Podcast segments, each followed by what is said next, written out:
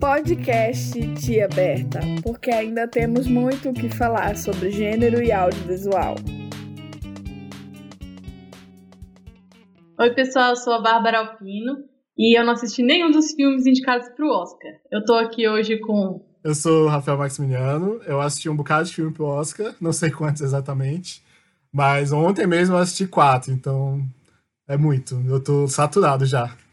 E eu sou a Luciana Rodrigues, eu assisti vários também, adoro fazer a maratona do Oscar. Infelizmente não consegui ver todos, mas mas tô podendo comentar. então, é, nesse capítulo especial, episódio aqui único extra de Tia Aberta, a gente vai falar só sobre o Oscar, vai ser um estilo um pouco diferente. E a proposta justamente é a gente, eu que não assisti nenhum, conversar aqui com os nossos especialistas, né, Rafael e Luciano, sobre o que, que tem de melhor para ser indicado e talvez, quem sabe, premiado, para fazer aí a sua escolha de um, dois, três filmes, se você tiver aí com animação, para pelo menos você ter a noção aí do que está na ponta do, do iceberg dos indicados, né? Então, é, vou começar perguntando para nossos especialistas qual é o favorito de vocês é, pra categoria de melhor filme. É, o filme favorito. O filme favorito de todos. Não, dos indicados. dos indicados. Não, mas é, teria que ser os indicados. Só foi só isso que eu assisti nos últimos dias, né? Não, pra mim, acho que é o Nomadland mesmo. Eu vou bem é, seguir o que tá todo mundo falando. Até ontem eu tava na dúvida entre Nomadland e meu pai, que eu gostei muito também de meu pai. Mas é, depois que assisti Nomadland, eu achei achei o filme muito bom. Ele é, tipo, muito sensível. E é um filme. Um filme bom, assim. Um filme que merece ganhar o de melhor filme, eu acho, assim. Sem contar que tem a, a direção, né, da Chloe Zhao, uh, que também tá ganhando já alguns prêmios e tal. Então, indo mesmo junto com a galera, eu, eu vou com a galera, assim, que, que tá falando, né, das críticas da internet. O meu favorito é o, é o Nomadland mesmo. Mas eu gostei muito de meu pai, então eu fico meio fico meio em cima do muro, assim, mas eu pen, pendendo mais pro Nomadland. Meu pai seria aí uma menção honrosa. Menção honrosa, total. Uhum. Fala a sinopse do Nomadland, Rafael. Ah, o Nomadland é, é sobre. Ah, mas enfim, né? É sobre uma mulher, né, a Fern, que ela perde o emprego, perde o marido, perde tudo, perde a casa, perde a cidade. É um filme bastante sobre como lidar com vários tipos de perda e como você acaba encontrando as coisas na estrada, digamos assim, no caminho. É, é, muito bonito o filme, assim, sabe? Tipo, é um filme que ele tem, acho que se não me engano, tem uma hora e quarenta e pouco, assim, uma hora e cinquenta. Mas ele dá a impressão de ter um filme de umas três horas, porque. Mas, mas, mas isso de um jeito bom. Mas isso de um jeito né? bom, sim, que parece, tipo. parece que rende o tempo, sabe? A impressão que dá é que o tempo rende mais quando você tá assistindo o filme. Uhum. Porque tem, tem muitas coisas, assim, de contemplação, você tá sempre junto com a personagem. E, e, eu achei isso bem interessante, assim, a, é a Frances McDormand, que tá fazendo a Fern, que é a principal, que ela também tá concorrendo de melhor atriz, mas eu acho que nesse filme, assim, ela tá muito, ela tá ótima no filme, mas o que conta muito também são os, as pessoas que ela vai encontrando, e as, as, as histórias que ela vai ouvindo, e, sabe, é, é muito road movie, mas com uma pegada de que, assim, é o, é um home movie, assim, um filme. A casa é a estrada, assim, é onde ela se encontra uhum. dentro da sua intimidade e tal. E assim, cara, é muito, é muito bonito o filme, é muito bonito. E o meu pai?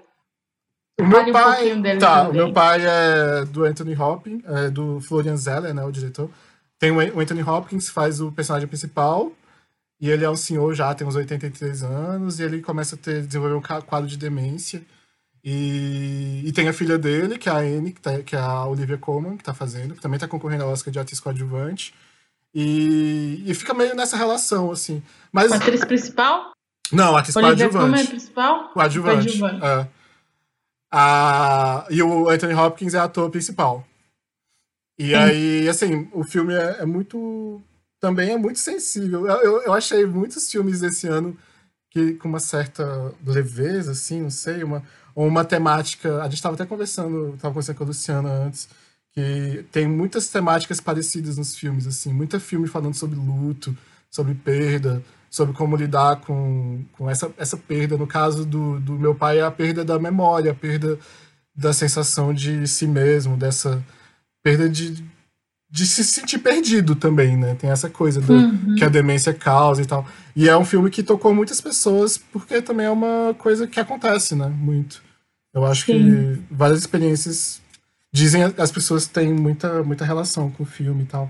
Mas é, apesar... Eu pessoalmente tenho medo de assistir pois por conta da minha história pessoal. Eu não sei se eu, se eu vou sair dele legal, não. A Luciana, é. a mãe da Luciana teve uma experiência também, né, assistindo o filme, né? Fala aí.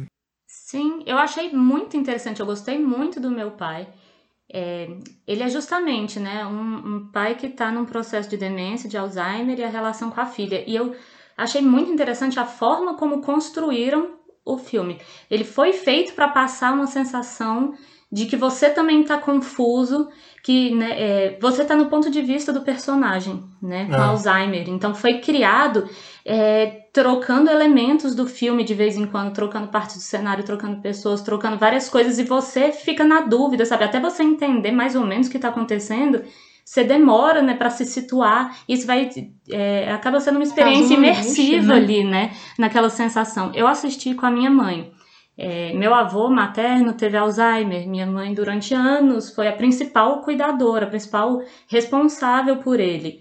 Né? Então foi muito interessante a experiência de assistir com ela, porque diversos momentos do filme ela falava, era exatamente assim. Você se lembra quando aconteceu isso com seu avô? A primeira vez que ele não me reconheceu, né? Como, como foi o choque de perceber que meu pai não estava sabendo quem eu era.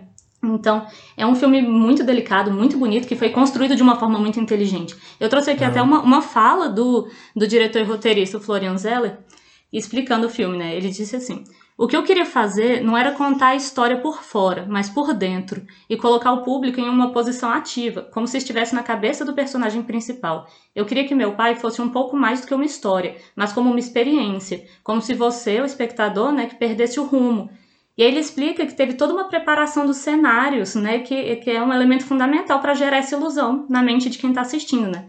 Ele falou assim, sempre em segundo plano, você tem pequenas mudanças, pequenas metamorfoses no conjunto, e você nunca sabe exatamente o que aconteceu, mas algo aconteceu. Então você tem a sensação de que está tudo no mesmo lugar e ainda também em outro lugar, né? Foi uma forma de fazer o público duvidar de onde estamos e brincar com a sensação de desorientação, que é exatamente isso, né? A gente vai assistindo e a gente vai percebendo que ele está no ponto de vista dele e está confuso e de repente aquela porta ali por onde ele passa, ele está acostumado a abrir essa porta e sair num cômodo X. De repente ele abre e ele saiu em outro e ele fica muito confuso. Armário. É, e a gente sai junto com ele, então a gente também fica confuso. De repente a cena começa a acontecer de novo, né? Começa a repetir uma cena que já aconteceu, só que por um outro, uma outra perspectiva, sabe? Então você fica muito confuso, você, você tem que prestar muita atenção para você ir tentando na sua cabeça montar. Uhum esse, esse quebra-cabeça para você tentar entender, né? Eu achei um filme muito, muito bem construído. E as atuações estão maravilhosas. Eu li que o Anthony Hopkins, é, o papel foi feito para ele, né? Tanto que o nome do personagem é Anthony também. Né? Então foi feito para ele, sim, e ele estrelou magnificamente. Tá maravilhoso. Sobre o Nomadland eu queria comentar também, porque eu já já vou votar no meu favorito, que é um terceiro. Mas eu gostei muitíssimo de Nomadland. Eu acho ele muito bom, né? Ele tá ganhando aí muitos prêmios, né? E tá aí como favoritão do Oscar, e eu consigo entender perfeitamente. Apesar de eu votar em outro como meu favorito, foi uma experiência muito pessoal, mas eu acho ele, assim, com muita cara de Oscar, muita cara de premiação, né? Ele é baseado num livro, né, de mesmo nome, Nomadland, né, da autora Jessica Bruder. Não sei se é assim que fala. Mas é, é, ele tem a Cloizal, que é a diretora, ela costuma escalar pessoas que não são atores profissionais, né, para os filmes. Então, ela foi atrás de pessoas que apareceram no livro que originou o filme, né? Uhum. Pessoas que são nômades na vida real e que foram personagens desse livro. Ela foi atrás e colocou eles nos filmes. Elas tem a Swank, a Linda May e o Bob Wells, que é aquele youtuber que é fundador de um, de um encontro anual, né? De, Aqueles personagens são reais, é? São reais. Tanto que eu me chamou a atenção porque quando o filme acaba, sobem os créditos, aparecem os nomes. Swank, Linda May, uhum. Bob Wells, que são os nomes dos personagens. Eu falei, uai, né, tem alguma coisa aí. Aí fui pesquisar, são, são nômades da vida real, né, que foram inseridos ali no filme, não são atores profissionais. Né? Uhum. E, e, são personagens muito interessantes que agregam muito ao filme, trazem histórias lindas, né? Elas interpretam Sim. elas mesmas. A Fern, que é a protagonista, ela é personagem fictícia, mas os outros que estão circundando ali a história dela não são. Então, né, é um filme super bonito, a fotografia é lindíssima, a trilha sonora eu achei muito potente. Né? A trilha sonora do filme, ela não é composta por músicas originais, é de um a grande maioria das músicas é do Ludovico Einaudi. Eu não conheci, eu fui atrás por causa desse filme. Né? Eu descobri que é um pianista, um compositor italiano, que ele é conhecido por ter composto assim, trilhas sonoras de diversos filmes. Aquele Intocáveis, que é francês, Doutor de Vago. E aí eu achei muito interessante que até a experiência de, de, de das músicas né, tem muito a ver com o filme. Eu estava vendo que a maioria das músicas usadas no Nomadland foram retiradas de um trabalho do Ludovico Einaudi chamado Seven Days Walking, né, Sete Days Caminhando, que é uma coleção... Sete Days. Seven Days. Seven Days Walking. Sete dias andando. É, exatamente. O que, que eu falei? Isso. Sete, sete, sete days. Loucona. Seven Days Walking, né? Que é, é uma coleção de sete álbuns que eles foram lançados durante sete meses consecutivos, em 2019. E ele compôs hum. esses álbuns durante uma trilha que ele fez no nos Alpes italianos. Foram sete dias. Cada dia ele teve uma experiência diferente e ele compôs um álbum com base na experiência de um dia nas emoções que ele sentiu, uhum. no que aconteceu naquele dia. E aí, o primeiro dia e o terceiro dia estão na trilha sonora de Nomadland, né? Então tem uhum. toda essa relação. A música, ela, ela fez parte de uma, de uma jornada também, né? De uma trilha, né? De uma, uma experiência na estrada, né? Então tem tudo a ver com o uhum. filme. E eu fiquei pensando, quantos filmes que estão concorrendo nesse Oscar que se passam em trailers? O Nomadland ali tem toda essa questão nômade, a Fern e os outros personagens todos morando em trailers. Tem uhum. o Minari, eles vão morar numa casa Sim. com rodas também. O Som do Silêncio, o casal no início, na primeira metade Verdade. do filme, mora num trailer. Então, gente, o que, que, que aconteceu? É um né? sinal que a gente tem Será que se mudar. Será que a vontade de sair de casa, de ter uma casa móvel durante a quarentena? Cara, dá muita vontade mesmo. E o próprio Nomadland... Porque é isso, os filmes foram feitos antes, né? É, em grande é. parte. Sim. de tudo isso acontecer, mas talvez a gente tenha né, inconsciente aí. Um inconsciente de alguma forma trabalhado com isso, ou até o próprio favoritismo de escolher esses filmes, entre outros, também tenha visto dessa vontade aí Sim. dos espectadores de ter uma casa móvel. Eu sei que tem horas que eu gostaria de estar numa casa móvel. Sim, na pandemia isso realçou muito, né?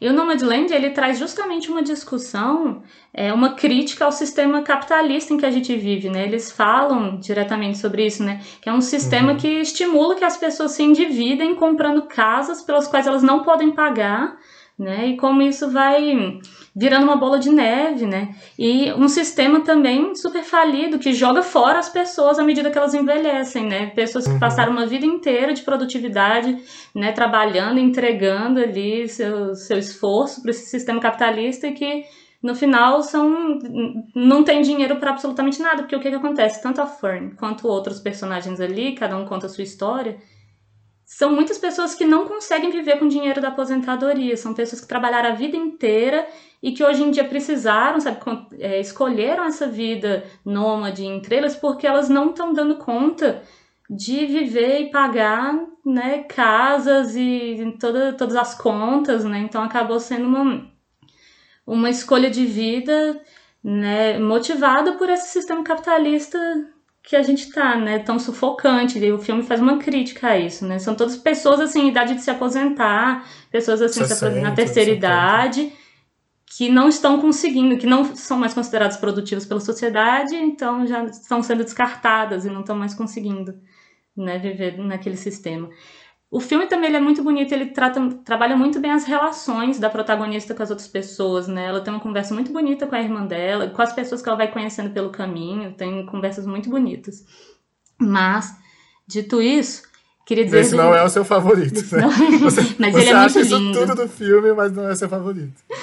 É porque falar em um filme favorito é uma coisa bem pessoal. Tem aquele filme que toca na gente por algum motivo, faz a gente pensar nele por dias e dias, né? Que eu sei que o Nomadland foi esse filme para muitas pessoas e eu entendo, acho ele lindíssimo, eu acho ele com muita cara de premiação e eu acho que ele merece muito.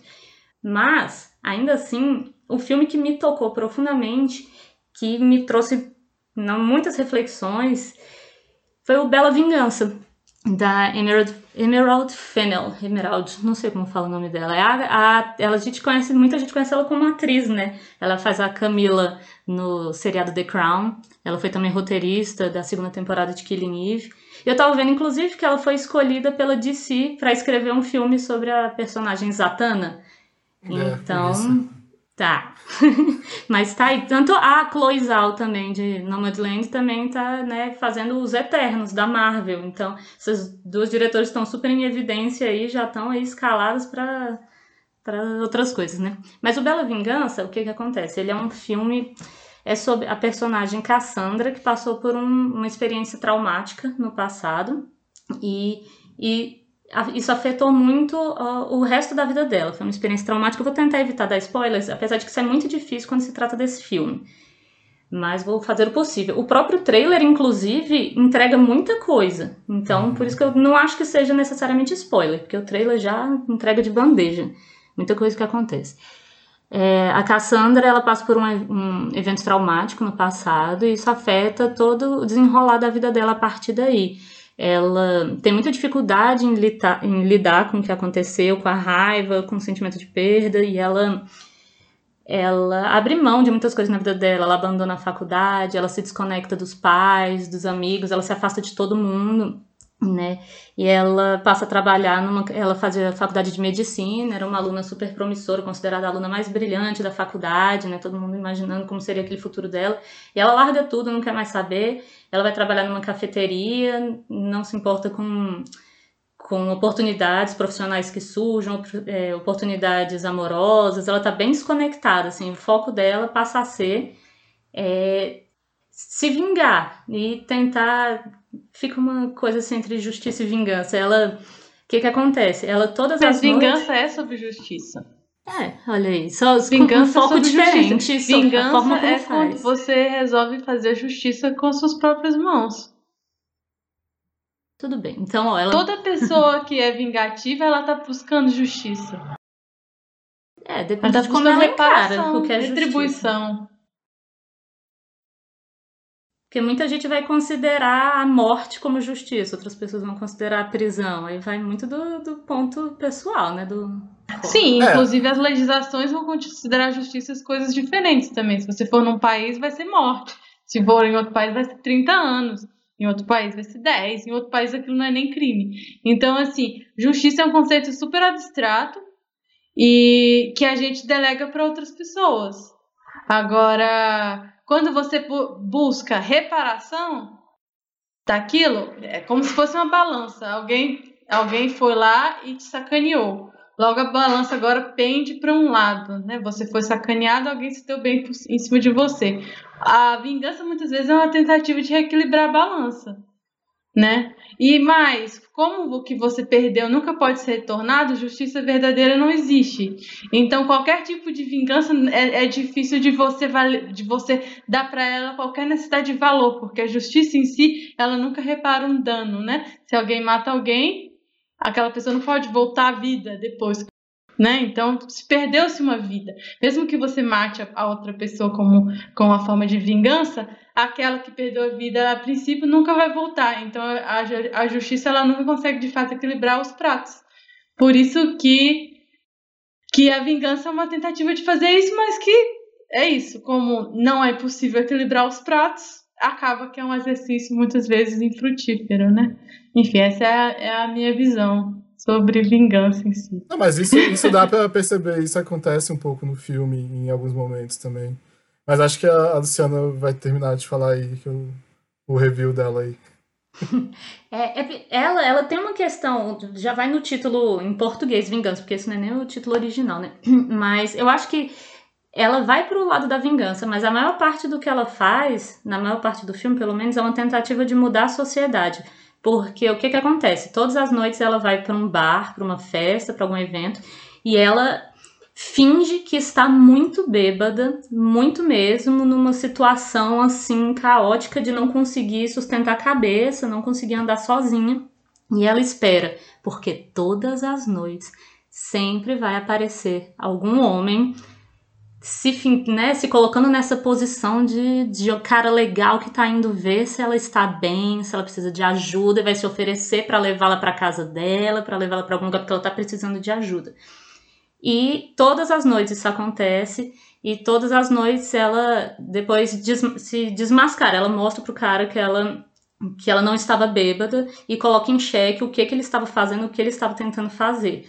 Né? Então, a, a inspiração do filme, né, eu vi a diretora falando que foi, ela um dia teve essa ideia de pensar o que aconteceria se eu fosse para um bar e eu me, me fingisse de muito bêbada e até né, chegasse alguém em mim e estivesse tentando me levar para cama ou tivesse né, passando dos limites e de repente eu, eu falasse não tô bêbada não. O que, que aconteceria? Seria uma situação constrangedora ou não? Se fosse constrangedora, né? É, é uma forma de desmascarar, porque é isso. O cara, ele sabe que ele tá fazendo uma coisa errada. Ele só se sente pego em flagrante porque ele sabe que ele não deveria estar tá fazendo aquilo ali. Então fica uma situação constrangedora, ele fica assustado, ele fica constrangido, ele fica tentando se justificar. E tem muito isso, né? De eu sou um cara legal, chora e não, e fica tentando, sabe, é, argumentando, eu sou um cara muito legal, eu faço isso, eu faço aquilo, eu não faço mal a ninguém. Por quê? Porque ele sabe, sabe? Por que, que ele ficou tão tão abalado com aquilo, porque ele sabe que ele não devia estar fazendo aquilo ali, né? Então, o que que acontece? A Cassandra, a gente não sabe direito o que que ela faz. Ela tem um caderninho em que ela anota o nome do cara e ela vai marcando, tipo assim, mil risquinhos no caderno dela. Então dá a impressão que ela tá fazendo aquilo ali há anos depois do, do que aconteceu no passado dela, que a gente né, de início não sabe o que foi. Ela marca esses risquinhos com cores diferentes. Então fica um mistério no filme ali, se o que, que ela tá fazendo, se ela faz a mesma coisa com todos os caras, se tem alguma coisa diferente. E ele dá uma pegada meio macabra, meio sombria e meio. até bem humorada, sabe? É sarcástico, assim. Então ele não é um filme de terror, mas ele tem, tem uma pegadinha macabra ali que você não sabe o que, que ela tá fazendo com aqueles caras e você na sua cabeça completa com o que você gostaria que ela estivesse fazendo. No começo, ela, ela sai dessa primeira cena que, que abre o filme, ela sai andando na rua comendo um donut de morango e aí escorre a, o recheio vermelho, e você pensa, nossa, ela tá toda suja de sangue. Mas não, é o donut de morango que ela tá comendo. Então, tipo, você fica assim, que ela matou o cara, será, né? Tipo, essa e coisa. qual é a música tocando nesse momento? Uh, It's Raining Men. É verdade. E o negócio parece sangue escorrendo. Então ele joga com isso, sabe? Como você fica com essa impressão de que ela pode estar tá matando os caras, ela pode estar tá mutilando os caras, você não sabe, né?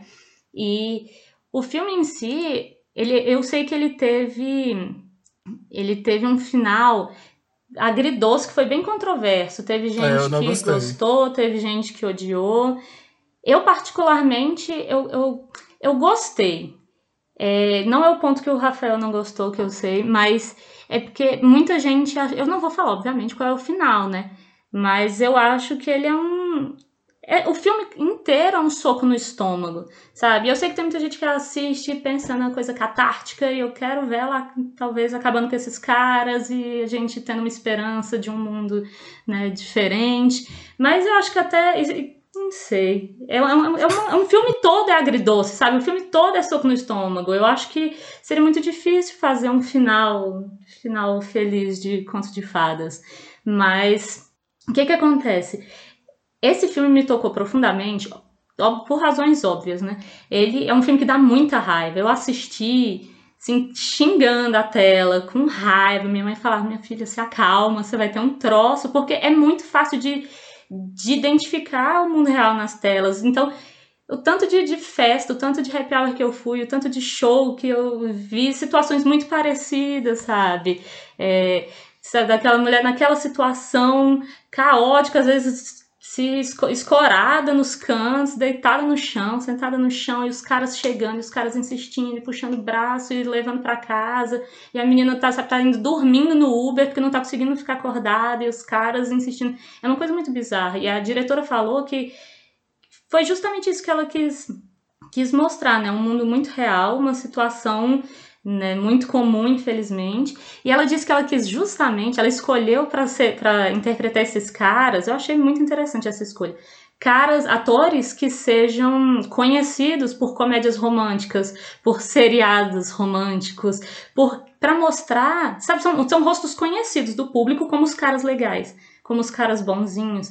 E no final das contas, eles vão e fazem a mesma coisa. Sabe, para mostrar que não são só aqueles caras super suspeitos que você olha e você já fala, não sei, tá a cara do predador sexual. Nossa, aquele ali, esse cara aí é muito esquisito.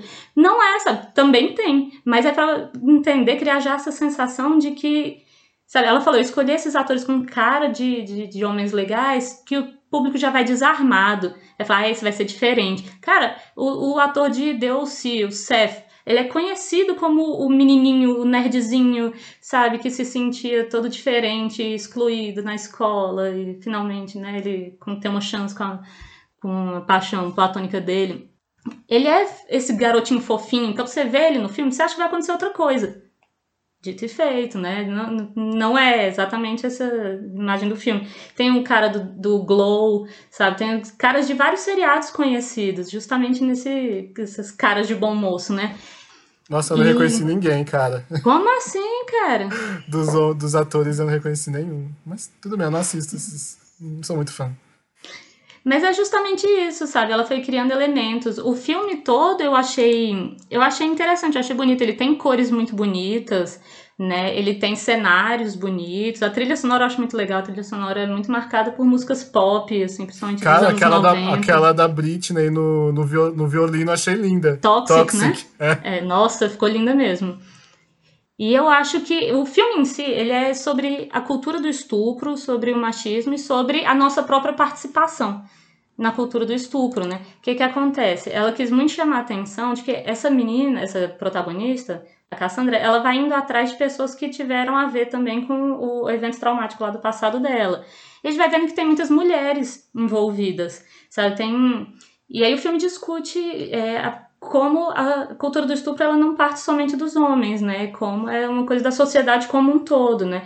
E como as mulheres muitas vezes elas participam através da omissão ou de né, não levar a sério uma denúncia, né? De achar que aquilo vai prejudicar demais a carreira, a vida daquele pobre menino, aquele pobre moço, né, e dar o benefício da dúvida para ele, mas não dá o benefício da dúvida para a vítima. Então, o filme questiona muito é, a participação de todo mundo, ela vai indo atrás de um por um. O que eu acho que aí eu achei muito questionável a escolha do filme, a escolha do roteiro, porque eu acho que ela é extremamente cruel com as mulheres. Eu acho que ela é mais cruel com as mulheres do que ela é com os homens, pelo menos no que a gente sabe do que ela tá fazendo, né? Porque muita coisa fica mascarada, a gente não sabe, né? Então, isso eu achei, isso me incomodou tremendamente no filme. Eu sei que isso tem sido questionado muito. Mas, de fato, ela não é também uma, uma pessoa ali muito centrada, sabe? Assim, com não é uma heroína, sabe? Ela não, não tá sendo construída ali como alguém que está fazendo uma super justiça e ela é uma heroína e modelo de, do que deve ser feito. Ela é uma pessoa extremamente perturbada, né? Que tá indo atrás de, de se vingar e de botar para fora uma raiva que ela não soube trabalhar, sei lá, não soube lidar, né? Mas de forma geral, eu gostei muito do filme, achei ele um su super soco no estômago. Achei que os figurinos e penteados eu achei muito interessante, eles foram construídos de uma forma que eu achei bem, bem legal, né? Eles, ela aparece é, com estilos femininos bem diferentes, estilos de personalidade diferente em vários momentos, né? Os, com, ela tem a hora que ela aparece super sexy, com um vestidinho, tubinho e mega hair, no outro ela aparece como menininha com os vestidos estampados, bem florais, uma trança super linda, sabe? E ela, ou como uma executiva de terninho. E isso foi construído também para mostrar que não importa, sabe? Não é um estilo específico que os homens vão atrás e que os homens vão, vão tentar abusar, sabe? Ela, todo mundo está suscetível a isso. Não é uma questão sobre como ela se veste ou como ela se porta. É uma questão ali de, sei lá, uma situação que é uma, uma droga para todo mundo. Mas, é. fala, Rafael. Não, é, eu acho que fica bem marcado também que é uma coisa sistêmica, assim, porque um dos personagens que ela vai atrás é o advogado, que defendeu o, o, o abusador, no caso, né, da história do passado dela, que a gente não vai dizer mais que isso. Mas ele a, a, é a única pessoa que é, que é genuinamente estar tá arrependido daquilo, que carrega aquilo como um peso e tal. Tipo, só pra mostrar, assim, que ele, na verdade, é só uma, uma, uma parte daquele sistema, né? Que ele é obrigado a fazer esse tipo de coisa e tal, e ele se arrependeu e blá blá.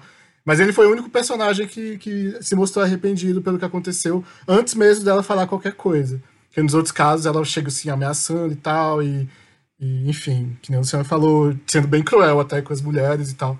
Mas, mas ao mesmo tempo ela não. Ela só. Ela não faz nada, né?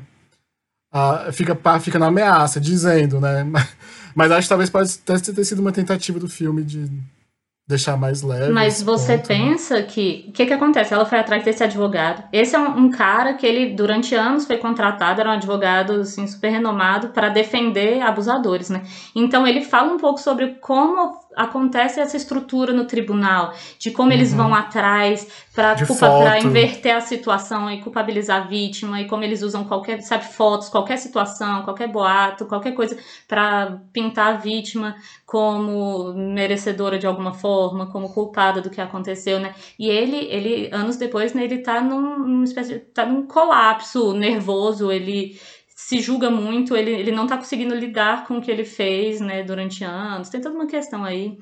Mas o que que acontece? A gente não sabe o que, que ela faz, mas quando ela sai da casa dele, a gente vê que ela tinha contratado ela tinha um cara. planejado fazer alguma coisa. Como ela sente que ele se arrependeu, ela diz pro cara não entrar. Ela, tipo assim, é, acaba com a missão, mas Sim. alguma coisa ia acontecer. Ela tinha contratado um cara que estava do lado de fora da casa desse advogado, né? Então alguma coisa uhum. ia acontecer, mas ela acreditou na redenção dele e, e né, cortou ali.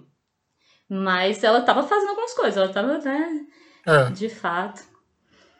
Mas Sabe o que, que eu, eu vi? Eu, inclusive, deixo a dica do episódio do podcast do Feito por Elas, que eles fizeram um especificamente sobre o filme Bela Vingança. Se alguém quiser assistir um episódio né, bem centrado nesse filme, é só sobre essa obra. Elas comentaram uma coisa que eu achei muito interessante, que a revista. Como é? Variety? Variety. Fez um texto... Olha, olha que, que absurdo. O filme é todo sobre isso, é uma crítica sobre esse sistema todo e no fim das contas parece que as pessoas não entenderam. Fizeram um texto falando que ela não era atriz, a Carrie Mulligan não era sexy o suficiente para fazer esse papel. Olha que. Sei nem o que dizer. Eles falaram que a Margot Robbie é produtora é desse filme. E eles falaram, a Margot Robbie seria muito mais convincente nesse papel. Cara, e... isso é inclusive uma fala dela no filme. Quando ela vai falar sobre o passado dela, ela fala assim: Ah, eu não era sexy o suficiente para você me julgar como. Vítima né, pra, pra eu ser vítima. Mas é isso, sabe? E aí ela, ela ficou muito atriz, é, criticou, eles é, publicaram uma retratação, mas assim, né, isso só prova o quê? Que eles realmente não entenderam. O filme foi todo sobre a cultura do estupro, foi sobre machismo, foi sobre né, o ataque a mulheres, foi sobre um milhão de coisas, e ainda assim eles falam, ah, não me convenceu que ela seria atacada por todos esses homens, porque ela não é sexo o suficiente. Como assim, né? Por, melhor ainda. Por tudo que é mais sagrado. O é filme muito foi doido, isso mas e... fala muito também sobre os tipos de personagem, né?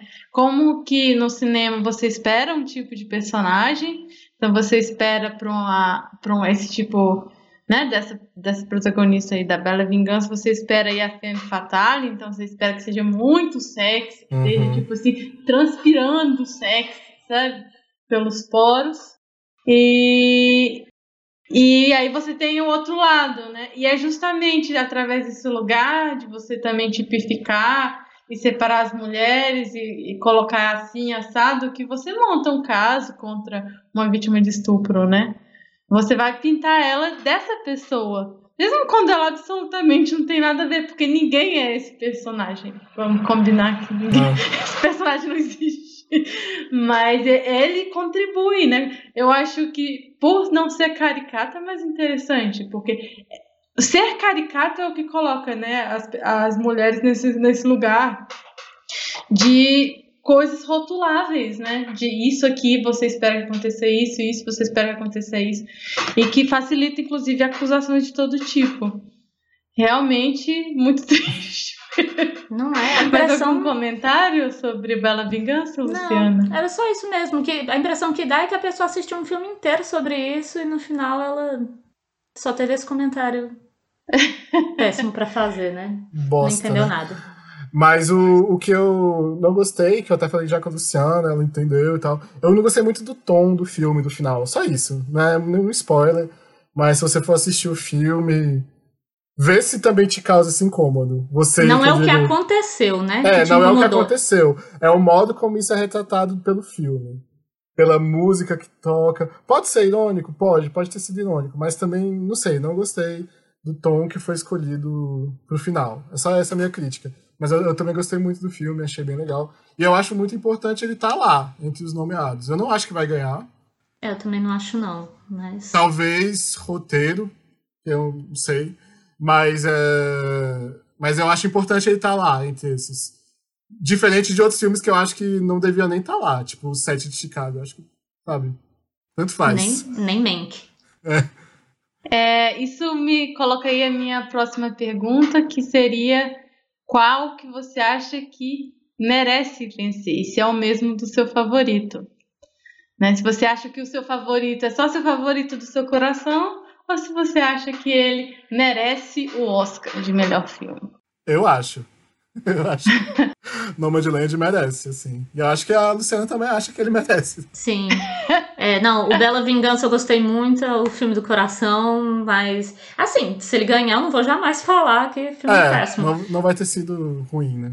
Sim, mas eu acho que o Nomadland, ele de fato, ele merece ganhar aí de melhor filme e de melhor direção, De inclusive. melhor direção. É, Pra Chloe. Zhao. Eu quero só fazer uma menção honrosa aqui, porque eu não falei dele antes, mas eu gostei muito do filme Minari também.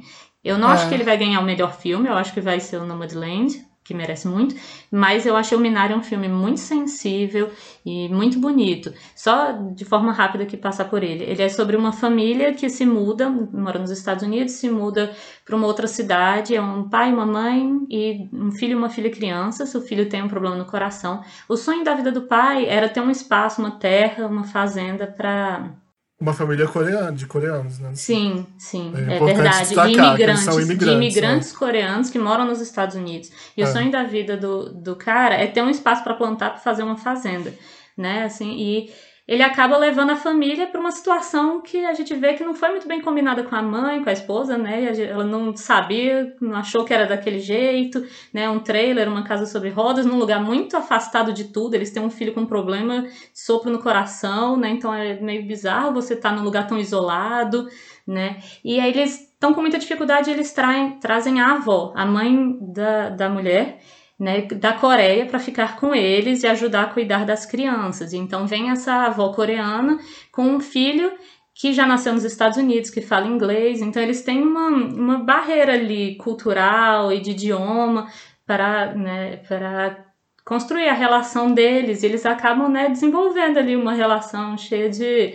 atrapalhadas, mas de carinho. Eles têm, precisam aprender a criar essa relação de avó e filho e acaba sendo uma relação bem bonita. A avó tá indicada, a atriz coadjuvante. Todos Coadjuvante. Sim. A Luciana falando que é cheia de atrapalhadas, parece propaganda de sessão da tarde, né? mas, mas não, não é, não é filme de sessão da tarde. Não, e é, É muito, muito bonito, filme, muito bem muito feito e bonito. sensível. E é legal que vai con- construindo também essa coisa da, da avó, que a avó, não- ela não tem ela não é o estereótipo de vó. Aí o menininho ficou o tempo todo falando, mas ela não parece uma avó. Ela não é uma avó, ela não sabe nem fazer cookie. Como que ela é uma avó? Ela Esse fala menino palavrão. é a coisa mais fofa do mundo, esse Sim, menino. sim, maravilhoso. Ela, ela dá o de presente pra ele um jogo de cartas coreano lá, ensina ele a xingar, não sei o quê. É, ela é bem doida. Mas é, eu, eu, eu acho interessante esse filme também. Mas é o que eu acho que merece ganhar é o nome de Land mesmo. Também. Legal, gente. É, então vamos falar agora sobre os atores, as atrizes. A gente pode começar com as atrizes, né? É, O que, que vocês acharam de melhor?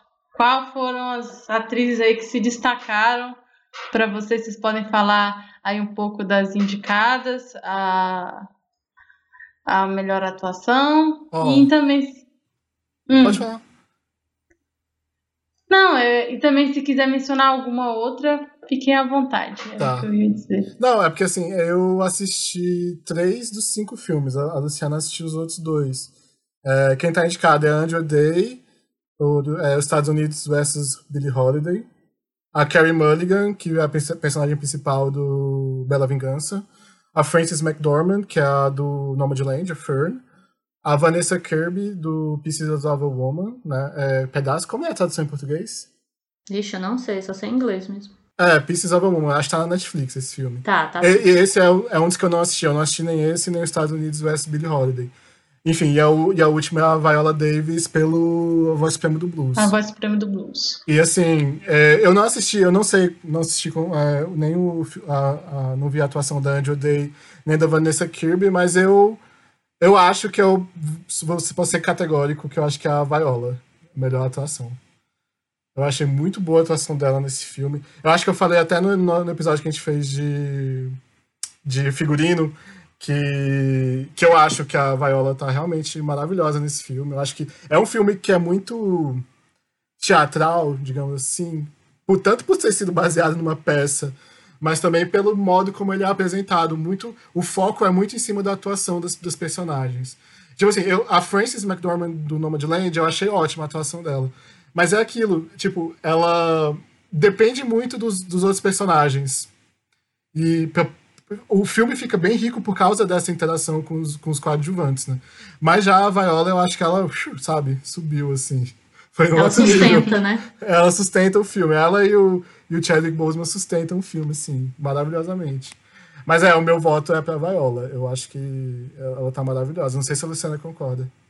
Concordo sim. Eu vi todos os cinco filmes né, que estão com indicação nessa categoria. E eu acho que, na verdade, tá muito maravilhosa essa competição, porque eu acho que todas estão muito boas. Sim. Eu gostei muito de todas elas. A do Pieces of a Woman, ela é um trabalho muito difícil. O filme em si, isso não é spoiler, isso é a premissa do filme. É uma mulher que perde um bebê, no, até um parto domiciliar, e o bebê acaba morrendo nesse parto. E aí tem todo o processo dela de luto e de decidir se vai, vai processar a parteira. Então é um trabalho muito difícil. Eu acho que ela, ela fez muito bem. Eu gostei muito da atuação dela. Eu gostei muito da Fern também, de Nomadland, da Carrie Mulligan em Bela Vingança. Eu gostei muito da, da Andra Day como Billie Holiday também. Gostei muito. Mas a Viola Davis, eu realmente acho que se destacou ali. E é a quarta indicação da Viola Davis, né? Ela é a atriz negra mais indicada de todos os tempos.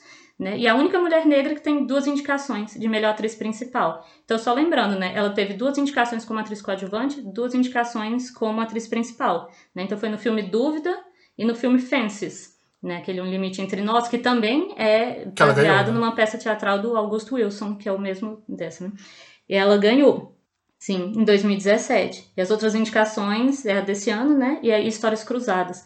E eu acho que ela tá maravilhosa. Então, agora, se ela ganhar, ela ou a Andra Day ganharem agora, elas vão se tornar a segunda mulher negra na história do Oscar a ganhar né, esse prêmio de atuação, porque a única mulher negra que já. A atuação principal, né? É, a atuação principal. É, porque a única mulher que já ganhou o Oscar de atriz principal foi a Halle Berry, né, para aquele uhum. filme. Sim. Como é o nome? A Última é. Ceia. É isso, a última ceia, em 2002, né? E foi é super triste você ver hoje, porque eu tava vendo o discurso dela, quando ela recebeu a estatueta, ela chorou muito, ela ficou muito emocionada e ela fala, né? Esse momento é muito maior do que eu, esse, esse momento está abrindo portas, né? A partir de agora, né? Muitas mulheres negras vão ser premiadas, muitas mulheres negras vão ser, né? Vão, vão ser reconhecidos pelo trabalho e nunca mais. 19 é, anos depois a gente tá na torcida sim. aqui. Pois é. É muito comum, né, isso acontecer na verdade. Eu acho que só demonstra a necessidade da gente, tipo, ser mais ativo na, na luta contra essas estruturas sistêmicas. Uhum. Porque faz parte da lógica do sistema, infelizmente, você dá um prêmio de vez em quando, bem raramente, e falar: pronto, viu só? Quando você é bom o suficiente, você ganha um prêmio. Seja tão bom quanto a Hailey Berry. Você ainda coloca a pressão de volta né, é. nas atrizes. Vocês querem ganhar? Que nem, vocês querem ser que nem a Hailey Berry?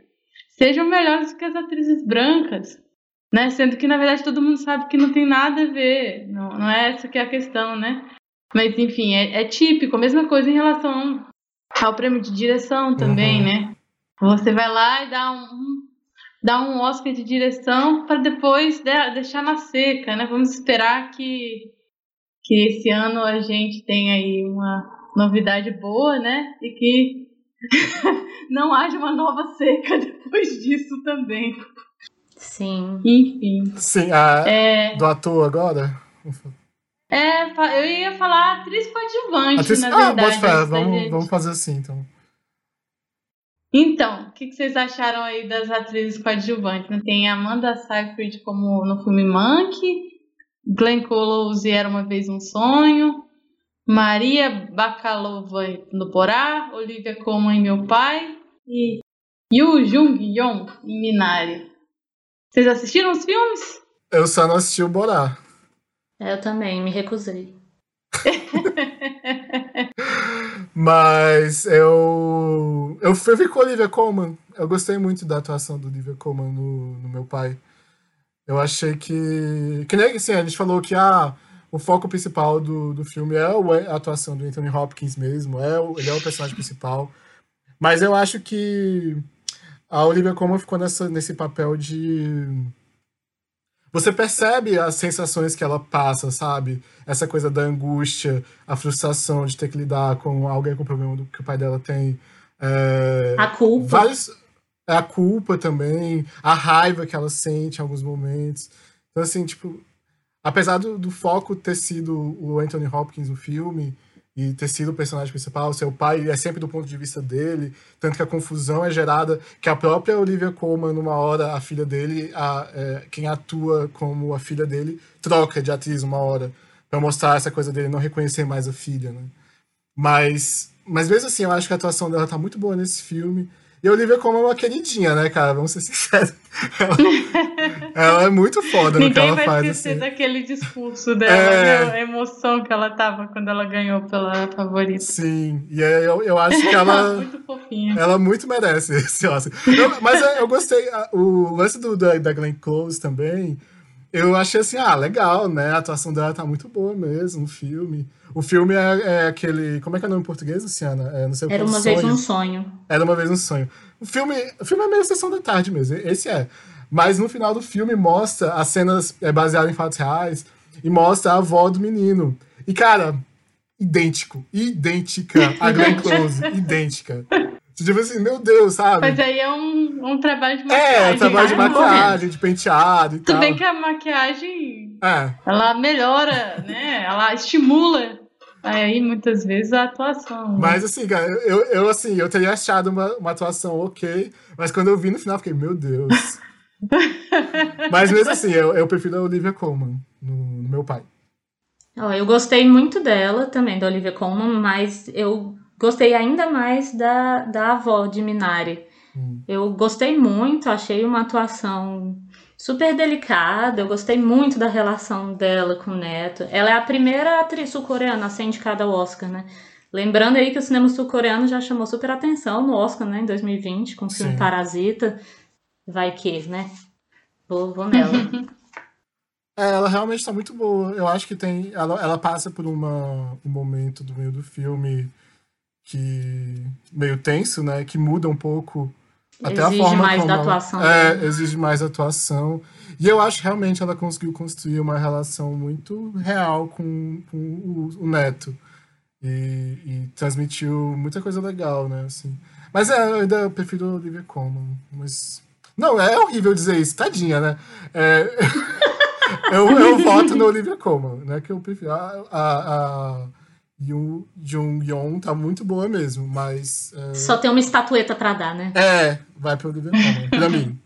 Certo. E vamos então de atores agora. Vamos falar dos homens. Antônio, Antônio. É... Quais foram os que chamaram a sua atenção aí?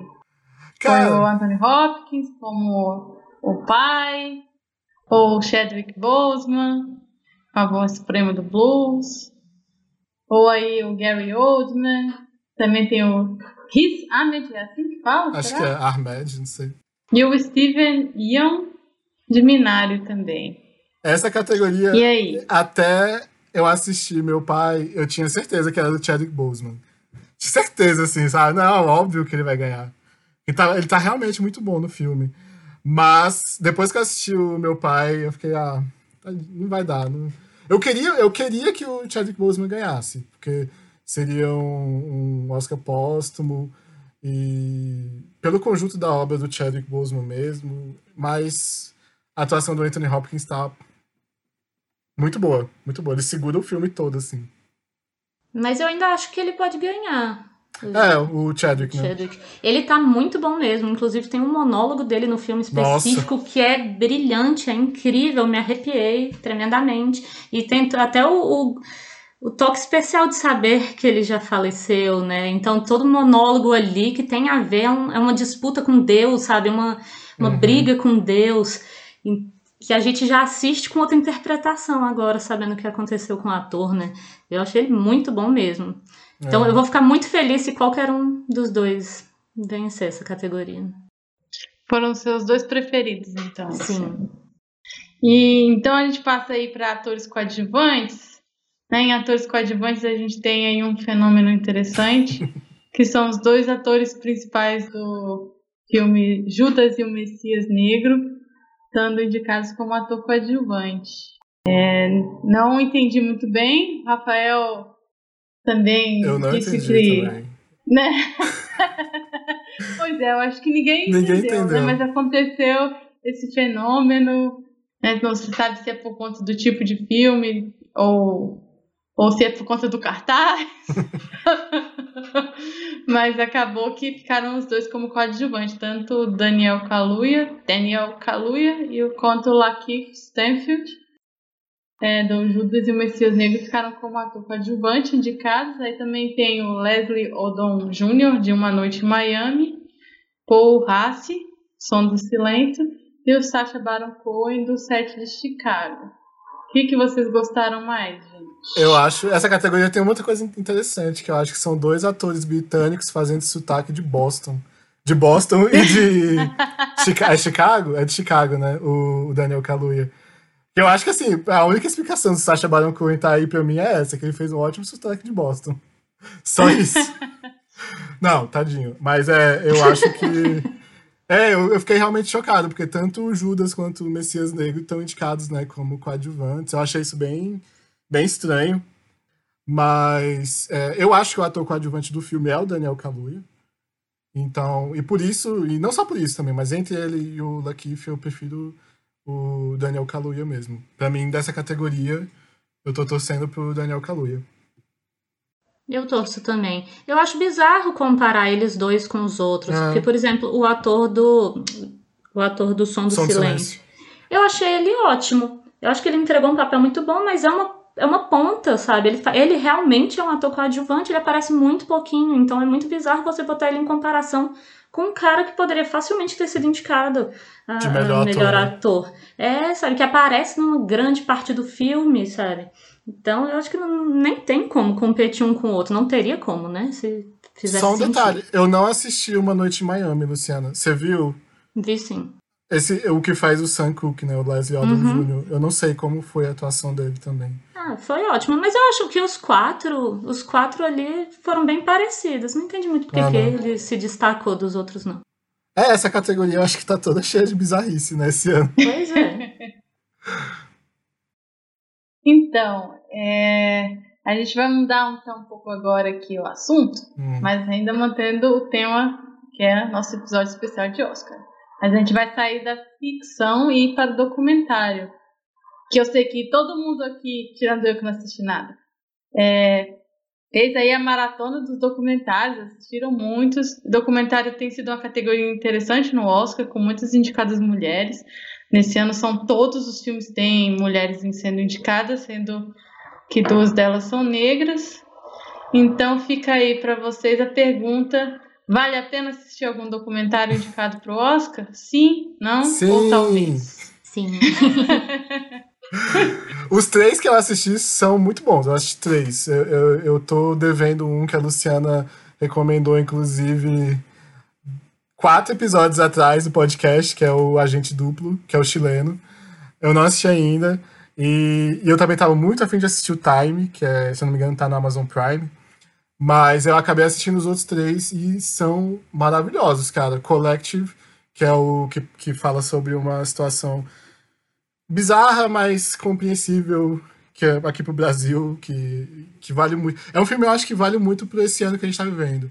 São fatos que aconteceram entre 2015 e 2016 na Romênia, e é um. um cobre, o, o documentário cobre um grupo de jornalistas estão fazendo uma investigação a respeito do uso de um desinfetante nos hospitais da Romênia, que ele estava sendo usado com bastante, é como se diz, com muita água para poder é, diluir. Diluir, estava sendo usado diluído.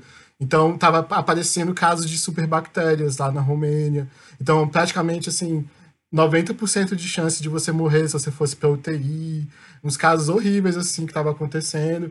E aí acabaram descobrindo essa, esse caso e aí expôs um, todo um esquema de corrupção que tinha no Ministério da Saúde da, da Romênia. Caiu o ministro, caiu o governo, se eu não me engano. Parece aí, Brasil, né? Parece pois é. bastante. É. E aí entra, entra um, um, um ministro de saúde que é neutro, que é de nenhum partido, e ele começa a ver o tanto de coisa errada que tem na, na organização e. E aí e, do, e, é um documentário, e acontece coisas bizarras. E, e eu achei esse filme muito importante pra gente assistir esse ano, assim, que a gente tá passando por uma crise do nosso sistema de saúde também. E uma crise política por causa disso, né? Uma crise no sistema de saúde causada por uma, por uma crise política só, não é só culpa do, do, da epidemia, mas é, é, um filme interessantíssimo e, e, é o meu voto de, de melhor filme, melhor documentário de longa-metragem para esse ano.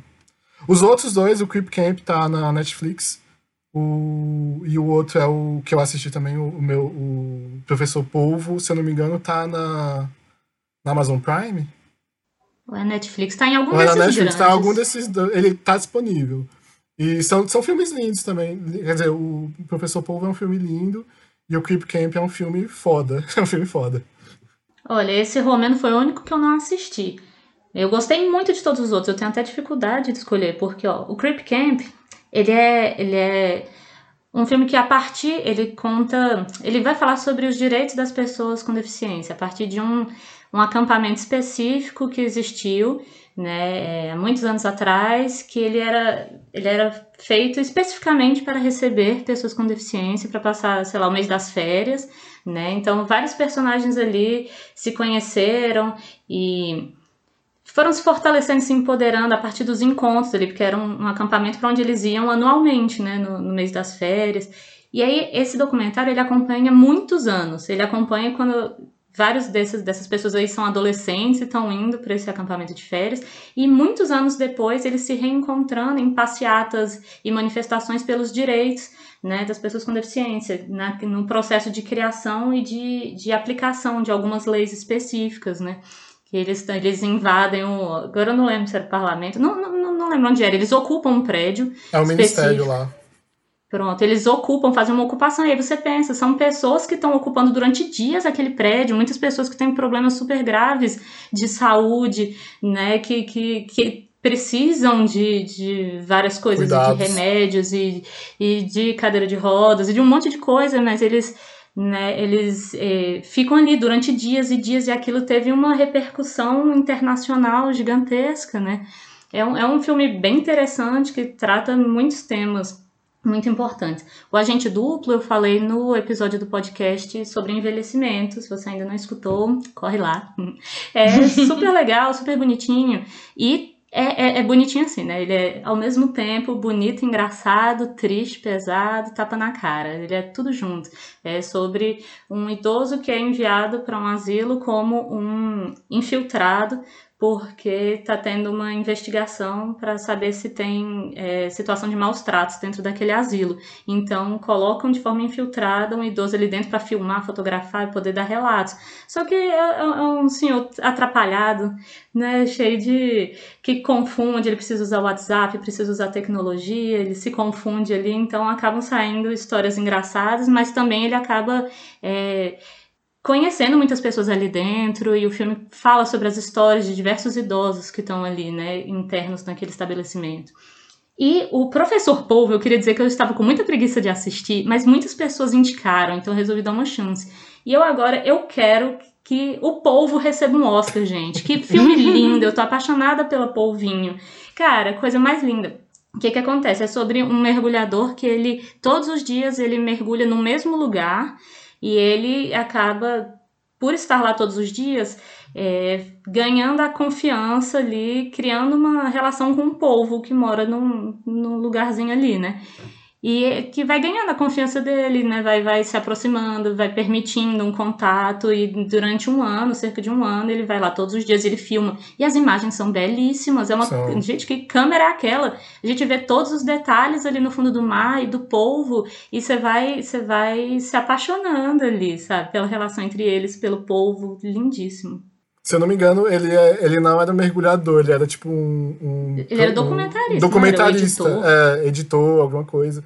E aí acho que é por isso que ele, ele tinha esse equipamento todo e tal. E ele tava meio que desistindo da carreira, que ele não tava curtindo. E aí ele resolveu voltar um pouco para as raízes dele. Ele lembra que ele gostava muito de mergulhar. E acho que, se eu não me engano, é no sul da África, né? Na África do Sul. É, na África do no, Sul. No Cabo. No Cabo da Tormenta. Isso. E aí ele volta para lá e, e, volta a mergulhar. E aí ele cria essa relação com o povo, que é, é muito Lindo. bonita.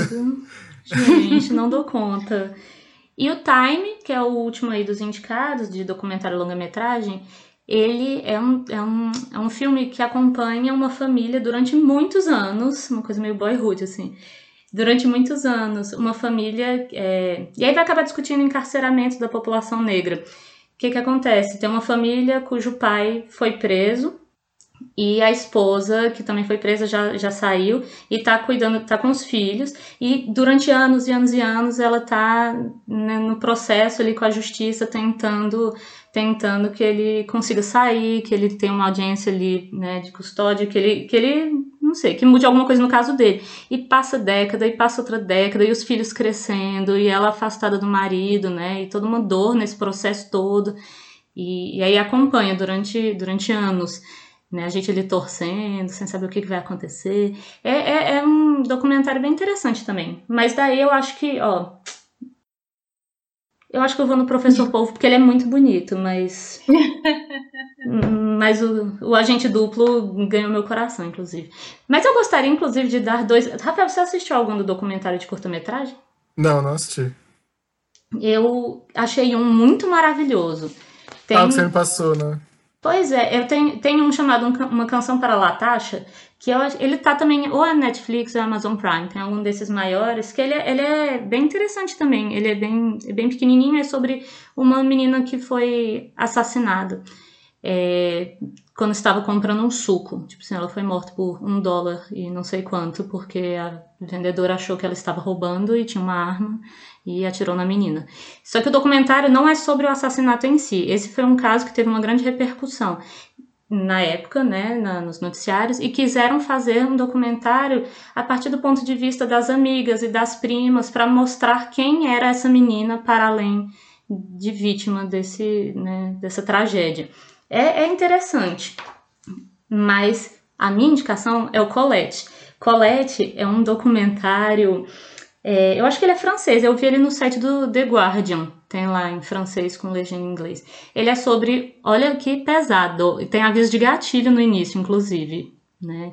É sobre uma senhora que cuja família participou da resistência francesa na época do nazismo. Então, ela, os pais e o irmão participavam da resistência, é, coletando armas, é, fazendo panfletos, distribuindo informação, anotando nome dos, os números dos trens, enfim, diversas informações que eram necessárias naquele momento. O irmão dela foi preso, foi deportado para a Alemanha, mandado para um campo de concentração e lá foi assassinado.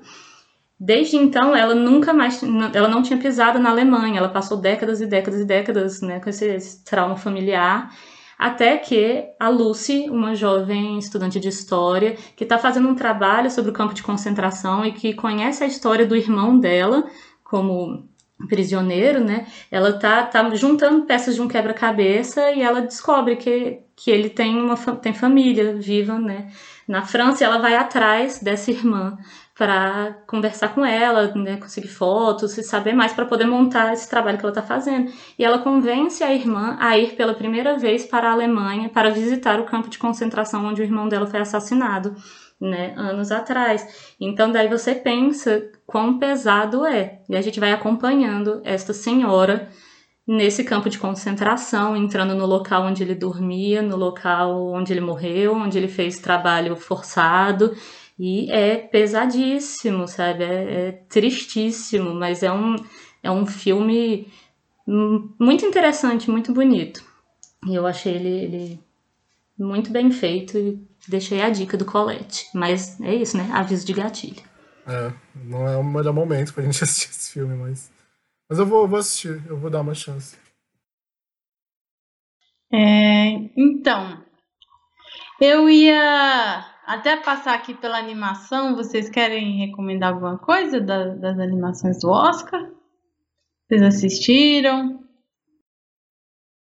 Eu, eu indico. Eu gostei muito do A Caminho da Lua. Bárbara, inclusive, eu acho que você vai gostar desse. A Caminho da Lua. Ele se passa num, num vilarejo chinês. A protagonista Fei Fei. Ela tem. Ela vive com a mãe e com o pai. É um filme basicamente muito sensível sobre luto e sobre perda. Ela é, vive ali com os pais, eles fazem é, biscoitinhos da lua, eles vivem num lugar onde tem um festi o Festival da Lua né? Então eles fazem os biscoitinhos temáticos e ela cresceu ouvindo da, da mãe a história da lenda da, de uma, um casal que era muito apaixonado e algo aconteceu ali, ela, ela a mulher, né, se tornou imortal e ela foi para a lua, ela se tornou a deusa da lua e ela foi por isso afastada do seu grande amor. Ela cresceu ouvindo aquela história, ela acha lindo e assim o símbolo do que é o amor verdadeiro. Infelizmente, isso não é spoiler porque é a premissa do negócio. Já tá no trailer. a mãe dessa menina é, falece enquanto ela ainda é criança. E aí se passam alguns anos e ela tá vivendo o seu próprio processo de luto e de perda e de sofrimento. O pai dela, é, em determinado momento, anos depois, começa a formar uma nova família. Ele arranja uma namorada que já tem um filhinho. Né? Então vai ser o irmãozinho dela. E ela tem muita dificuldade em aceitar isso. E ela fica lembrando da lenda da deusa da lua, né? E como é que meu pai está esquecendo da, do que é o amor verdadeiro, eu preciso fazer ele voltar a acreditar. Então, a forma que ela encontra de não deixar a memória da mãe ser esquecida e do pai não trocar a mãe, né, entre aspas, seria provar para ele que a deusa da lua existe, para fazer com que ele se lembre né, dessa linda hum. história de amor. E ela vai atrás, ela quer chegar na lua para conhecer a deusa da lua né? E poder ter uma, uma prova para mostrar pro pai dela de que aquilo é real, né? O filme ele é, ele é muito bonito, super sensível mesmo e trabalha temas, né? Obviamente muito importantes e delicados. Tá, você falou disso. Eu acho que o, o Dois Irmãos, que é um dos que eu assisti também, a gente começou a assistir aqui em casa, assim, ah, vamos assistir um filme de animação, né? Pra gente ficar feliz e tal. Meia hora, todo mundo chorando. Assim. e, e, Isso acontece, é, típico. E, assim, pegou muito especialmente pra Sibeli, assim, toda a questão de ter, ter sido criada basicamente pela irmã, e aí é uma relação de dois irmãos. É muito bonito o filme, mas muito triste, cara. Não foi o que a gente tava querendo naquele momento. mas é realmente muito bonito, é, é legal, ele não é. É bem fantasioso esse filme, tá na Disney Plus. Disney Plus? Disney Plus. O Dois Irmãos. E tem uma coisa meio de fantasia, de magia. E, e aí eles, os dois irmãos estão procurando uma magia para poder fazer com que o pai deles volte à vida por um dia. E, e aí eles não conseguem. E aí ele só, só vai até a perna, só a perna dele que fica que volta. Oh, e aí eles Deus. ficam carregando essa perna para um lado para o outro para tentar poder completar o feitiço. Mas é, é isso, eu acho que tem que assistir, porque eu assisti meio sem saber e foi um. Que nem a Luciana falou, né? Um chute, não, um soco na barriga, né? E, e, realmente é muito, muito fofinho, assim. Tem o Soul também. Soul, Soul eu assisti Soul no, no Ano Novo. Foi um do filme que eu passei o Ano Novo assistindo. E foi também chorando e tal, né? Enfim, todo filme é pra chorar aqui. A animação costuma ser essa. É. Né? Você vai, ah, vou assistir um filme leve, acaba entrando. é... Então, gente, eu vou encerrar aqui ó, o nosso episódio especial com as apostas de vocês.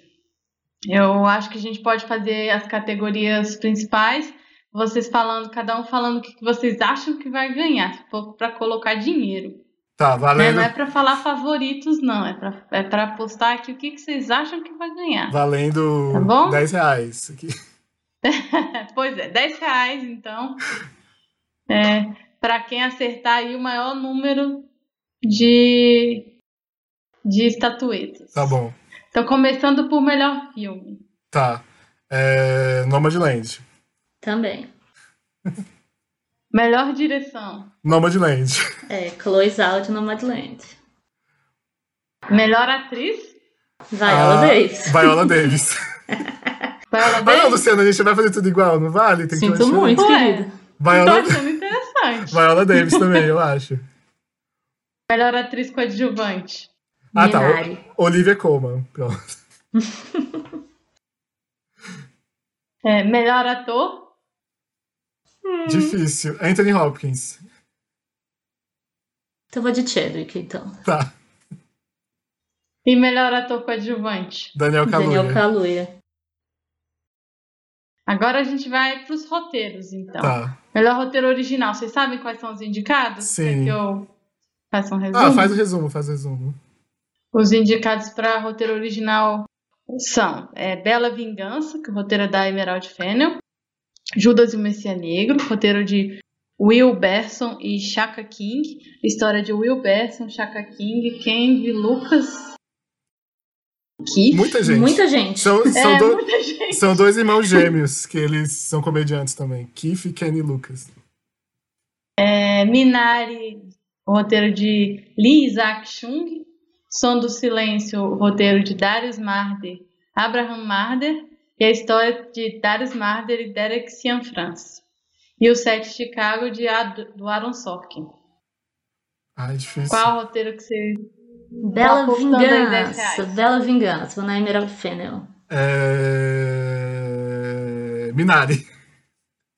Foi chute, foi chute, Minari. certo. Vamos para melhor roteiro adaptado, então. Vou falar aqui quais são os indicados. É, Borá, o novo filme, né? Fita. tá- o nome que eu tô aqui por alguma razão, eu acho que é do, é do Portugal. Vai Não, mas o nome Mas é o esse mesmo. do Borá. É fita de cinema seguinte? Isso, é é. esse o nome o do- nome em português brasileiro também é. Então tá bom. É com que é do Sacha Baron Cohen, Anthony Hines, Dan Swimmer, Peter Bavham, Erika Rivinoia, Meu Pai, Christopher Hampton e Florian Zeller, Nomadland da Chloe Zhao, O Tigre Branco de Ramin Barami e Uma Noite em Miami, Kent Power. Vou de no Nomadland. Eu vou de meu pai, porque. Porque foi uma peça de teatro. Não sei, eu vou de. Eu, vou- eu acho que é o meu pai. É uma peça de teatro? É uma peça de teatro dele. Olha, não dirigido sabia não. pelo, é o primeiro filme dirigido pelo Florian Zeller. Nem curto ele tinha dirigido antes. Ele tinha dirigido essa peça de teatro chamada Le Père. E fez muito sucesso, é de 2012, se eu não me engano. E, aí eles fizeram essa adaptação pro roteiro, adaptando pro Anthony Hopkins mesmo, que a Luciana falou. Então eu acho que assim, pensando no. Sei, eu acho que foi uma boa adaptação pra, pra, pro cinema. Acho que eu vou no meu pai. Certo. E o último aqui, é, vou fazer, pedir para vocês falarem aí quem que vocês estão apostando para documentário, considerando que vocês arrasaram aí no, Dever de casa. na, na, é, na maratona de documentário, né? Tem o Agente Duplo, Collective, Flip Camp, Professor Polvo e Time. Eu vou no Collective, inclusive, pra melhor filme internacional também, que ele também tá concorrendo pro melhor filme internacional. Aí eu tô dando uma de. Um a mais aí pra arriscar. Mas eu acho que é Collective, o melhor documentário. Eu acho que vai ser Professor Polvo. Certo, então olha só, estão aí dadas as apostas e no próximo episódio, que também vai ser um episódio especial, um episódio pós-Oscar, a gente vai dizer quem é que acertou, se alguém acertou alguma coisa, a gente espera que sim, né? Pô, não é possível, pelo menos A gente filme, espera sei que tenha aí pelo menos melhor filme, pelo menos melhor direção. Pressão. Realmente. É. E- então é isso. É, com isso, nós chegamos ao final. Vocês têm alguma observação, algum adendo? Só um adendo, um adendo. que é na categoria de melhor maquiagem, que acho que é importante falar, que foi a primeira vez que teve duas mulheres negras que estão concorrendo na maquiagem do filme é, A Voz Suprema do Blues. E que também fica a minha é. torcida aí pra melhor maquiagem pra Voz Suprema do Blues. Cara, eu gostei muito. Eu tava lendo que toda a maquiagem foi feita com os dedos, tipo, não, não usaram pincel pra ser Ah. um negócio mais rústico, assim, né? Então tem muito suor, muito blush. E tava muito quente, então tem aquela coisa, você É. Sim. sente aquele calor, assim. Tá bem legal Ó, a maquiagem. Eu filme. gostei também, mas eu acho difícil. Sabe por quê? Porque no Era Uma Vez Um Sonho, eu tava lendo que foram feitos mais de 20 conjuntos de próteses pra Glenn É, Close. tem isso também. Então, eu acho muito difícil. E o Pinóquio também, porque eu vi que foi indicada, a maquiagem eu fiquei sem entender. Eu falei, gente, aquilo ali, não tem como, aquilo ali é, é computação gráfica. Mas não, é tudo é. maquiagem, É sem próprio. nada de, de computação gráfica. O ator que fazia o Pinóquio, a criança, ela passava três horas na maquiagem todos os dias, né, pra dar aquele aspecto de madeira. Isso é algum tipo de exploração, É, né? Não? com certeza. Pois é, gente.